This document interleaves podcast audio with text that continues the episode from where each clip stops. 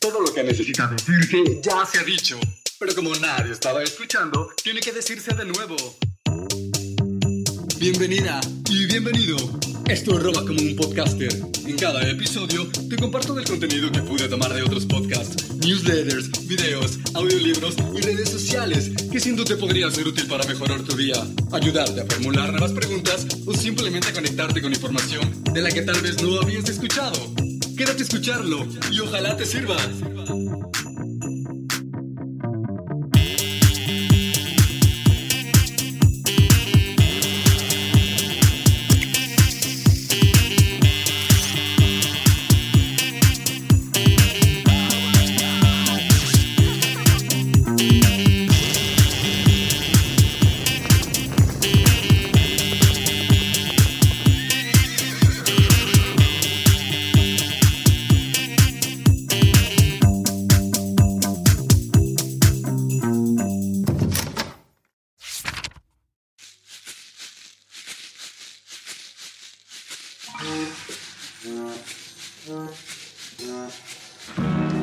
Narcisista.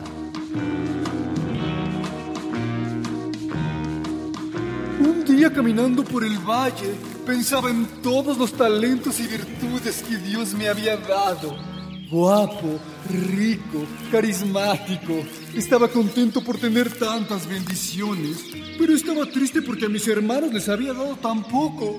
Entonces le pregunté, oh Dios, ¿por qué a mí me has dado tanto y a otros tan poco? Dios me respondió, porque has sido muy bueno, hijo mío.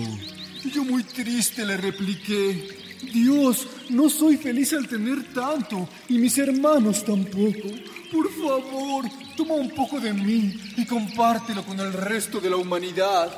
Entonces Dios me dijo, Hijo, eres muy bueno y noble, pero no puedo hacer eso. Tú has sido muy bueno y mereces todos los dones que te he dado. Por favor, Dios, toma por lo menos una virtud mía y compártela con mis hermanos, solo una. Dios, al final al ver mi bondad, me dijo, Está bien, eres tan bueno que mereces que te conceda ese deseo. Tomaré solo una virtud tuya y la compartiré con el resto de tus hermanes. Y fue así como Dios quitó de mí la humildad para poder compartirla con el resto de la humanidad. Cinco señales para detectar a una persona narcisista. 1. Su encanto es superficial. Son las típicas personas con el complejo de Dr. Jekyll y Mr. Hyde. Cuando están en público, son carismáticos, agradables y encantadores, alegres, coquetos, amables, graciosos, la perfecta alma de la fiesta. Pero en la intimidad son terroristas, agresores, críticos, despiadados, llenos de ira, paranoicos y explosivos. 2. Se valoran como grandiosos y extraordinarios, poseen un ego inflado, son arrogantes y exageran cada mínima cosa que hacen. Necesitan que se les celebre y aplauda todo, y si no reciben atención, estallan de la frustración.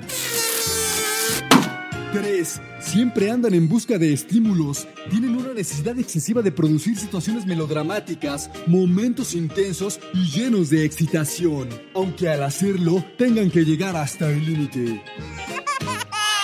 4. Son mentirosos patológicos. Viven en un mundo de mentiras, excusas, tapan una mentira con otra y cuando se les descubre, tienden a responsabilizar al otro. Mienten como forma de vida. Y quinto, tienen falta de remordimiento o culpa, muestran poca preocupación y empatía por quienes los rodean. Cuando cometen algún error, son incapaces de reconocerlo y ver su parte de responsabilidad en la cuestión. Siempre es culpa de los demás. Rara vez aceptan que se equivocaron y la palabra perdón no está en su vocabulario. Así que ojo, mucho ojo, cuate. Si te encuentras con un narcisista, aléjate lo más pronto que puedas y cuéntale a quien más confianza le tengas.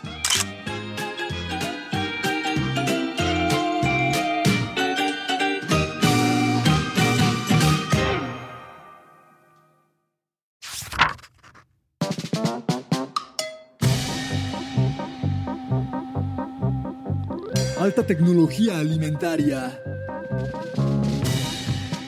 Los alimentos ultraprocesados tienen detrás un proceso de investigación y desarrollo tecnológico comparable al de un dron, un iPhone o un transbordador espacial. Si la NASA tiene a los mejores ingenieros aeronáuticos del mundo, los gigantes de la industria alimentaria tienen a los mejores ingenieros alimentarios. Algunos de ellos han llegado a ser verdaderas leyendas de esta clase de alimentos. Uno de ellos es Howard Muscovitz, quien desarrolló un trabajo pionero con el descubrimiento del punto de felicidad, que hace referencia a la combinación perfecta entre azúcar, grasa y sal, que produce la máxima percepción placentera sensorial. Ni mucho ni poco, sino más bien la cantidad exacta. Esta combinación actúa de forma sinérgica, generando una respuesta gratificante exagerada cuando la ingerimos.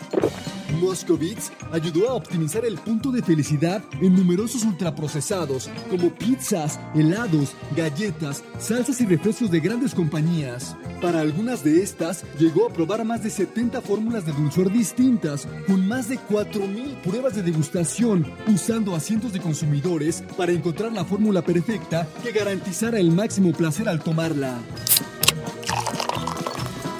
Experimento real. ¿Ya están todos los niños en sus lugares? Sí, doctor. Ya todos listos y con sus barras. Niños, por favor, tomen asiento. Delante de ustedes tienen tres barras distintas de chocolate.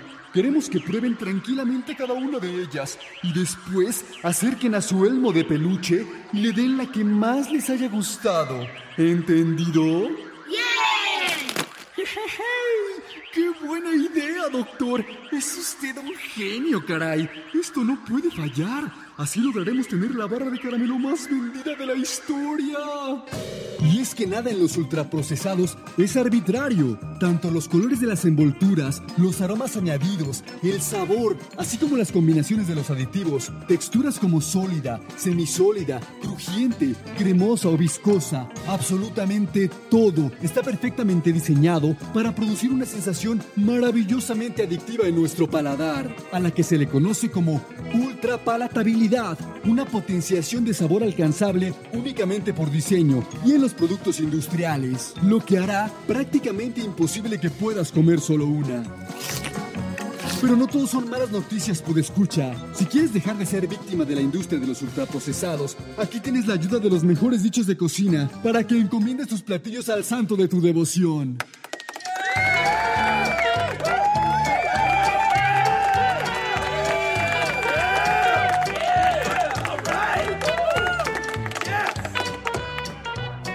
Santa Rosa, que la salsa no me quede picosa. San Efren, que me salga todo bien. Santa Ada, que no deje nada. Santa Leonor, que tenga todo buen sabor. Santa Eloísa, que se haga todo deprisa. Virgen de los Dolores, que mi platillo tenga buenos olores. San Benito, que salga bien el pozolito. San Simón, que no se me olvide el limón. Santa Teresa, que esté todo listo en la mesa. Santa Tomasa, que me salga bien la masa. San Mateo, que no sepa feo. San Marcial, que no se me pase de sal. San Sansón, que todo quede sabrosón. San Pascual Bailón, atiza mi fogón y concédeme una buena sazón.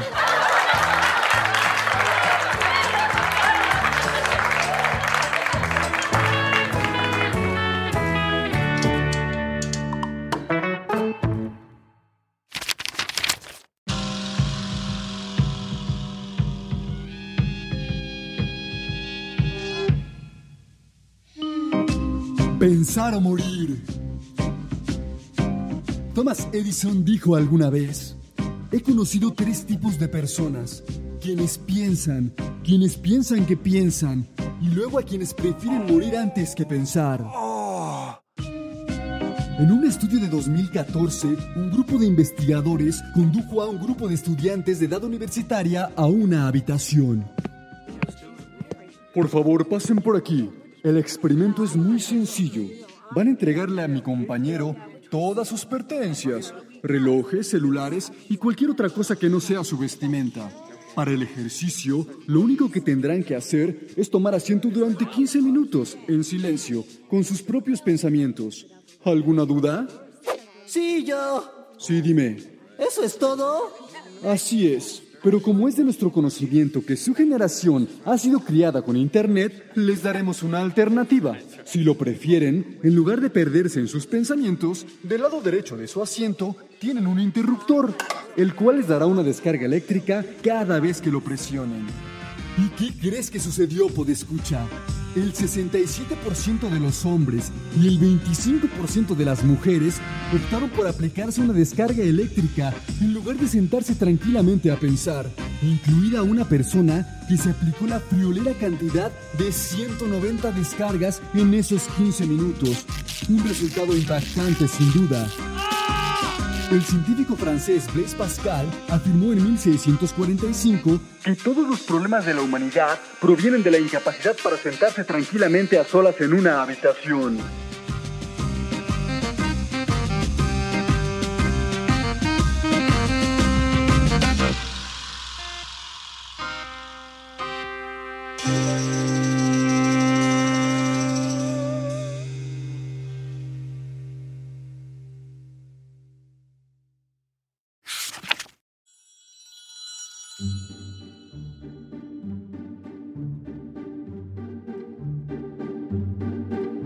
El regalo.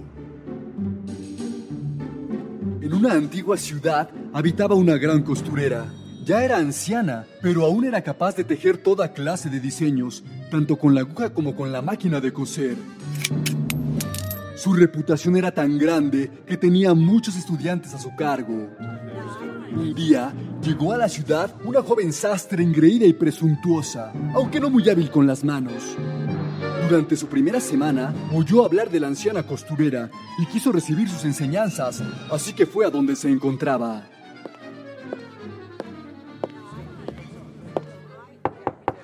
Maestra, os pido que me aceptéis como alumna, dijo cuando tuvo enfrente a la mujer, quien suavemente respondió, No tengo tiempo para ti. Vete y busca otra escuela, por favor.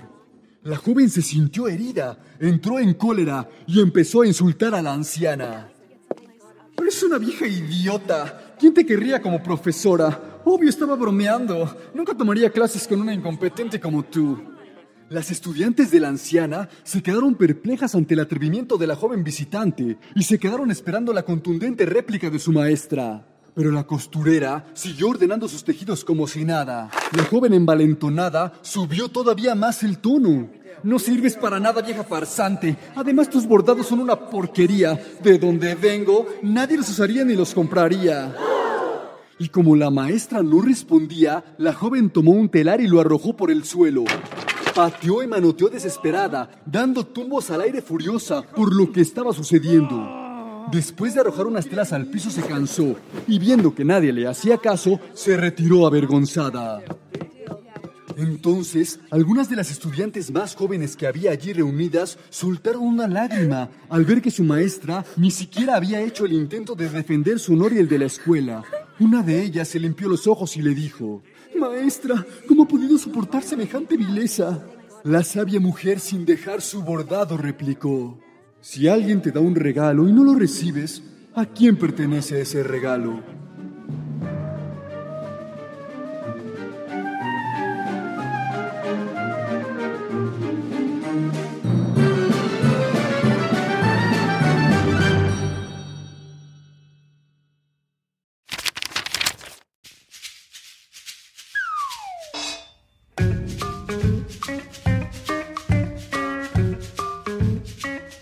Un día Pepita de vacaciones con su prima Tomasa, recorriendo una moderna y sofisticada metrópoli. Habían ya recorrido parques, museos y una gran variedad de sitios de interés. Casi al final del día, llegó el momento de regresar a su hotel. Vamos, prima, el sol está por ocultarse y aún nos quedan varias calles antes de volver. Sí, ya vámonos. Estoy súper cansada. Mis pies me están matando. ¿Hacia dónde vamos? Tomaremos la 43 y luego subiremos por la segunda hasta llegar a Northwoods. Ahí tomaremos el tren subterráneo hasta llegar a High Hills. Ok, no tengo ni idea por dónde estamos, pero te sigo. Ambas primas emprendieron el camino de vuelta. cuando por un momento el mapa las llevó por unas calles que parecían un poco desoladas. Prima, ¿estás segura que es por aquí? Esto no se ve muy turístico. Ya casi son las nueve. Recuerda lo que nos dijo el guía. Calma, prima, vamos bien. Es la ruta que indica el mapa. Tomasa comenzaba a desesperarse cada vez más y no dejaba de mirar en todas direcciones para asegurarse que iban por el camino correcto. Prima, no recuerdo este camino. ¿Estás segura que vamos bien? Ya está oscureciendo. ¿Qué tal si nos pasa algo? Mira, mira, ese hombre se ve sospechoso. Mejoramos por el otro lado de la calle. Relájate, prima. Este es el camino. Serénate y sigue avanzando. Ay, no, no, no. ¿Y si mejor tomamos un taxi? ¡Qué miedo! Mira, esto no se ve muy seguro. Y yo me viene con todo mi dinero. ¿Qué tal si nos roban? Pepita, al notar que la preocupación de su prima iba en aumento y que su mente comenzaba a nublarse, se detuvo. La tomó por los hombros, tomó una respiración en cuatro tiempos, mantuvo en siete y exhaló en ocho. Y con una mirada calmada y una voz serena le dijo, Prima, He estado donde tú has estado y te diré algo que me ha servido en situaciones como esta. Lo único que puede asaltarte son tus propias dudas. Nada puede dañarte más que tus propios pensamientos. Y el 99.9% de las cosas por las que te preocupas jamás suceden. Ahora mira, voltea, hemos llegado a nuestro destino.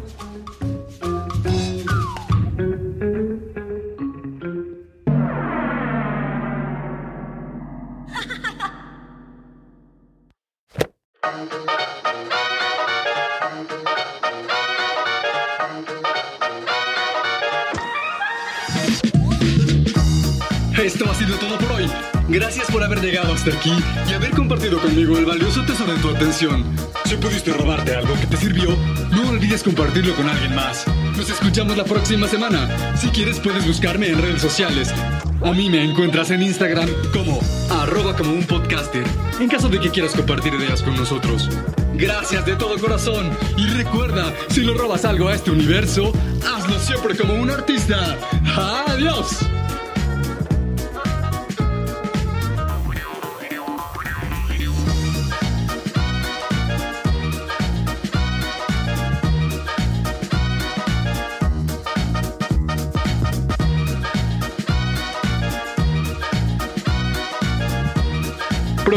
Editado en la ciudad de Los Ángeles por Producciones Sonoras México.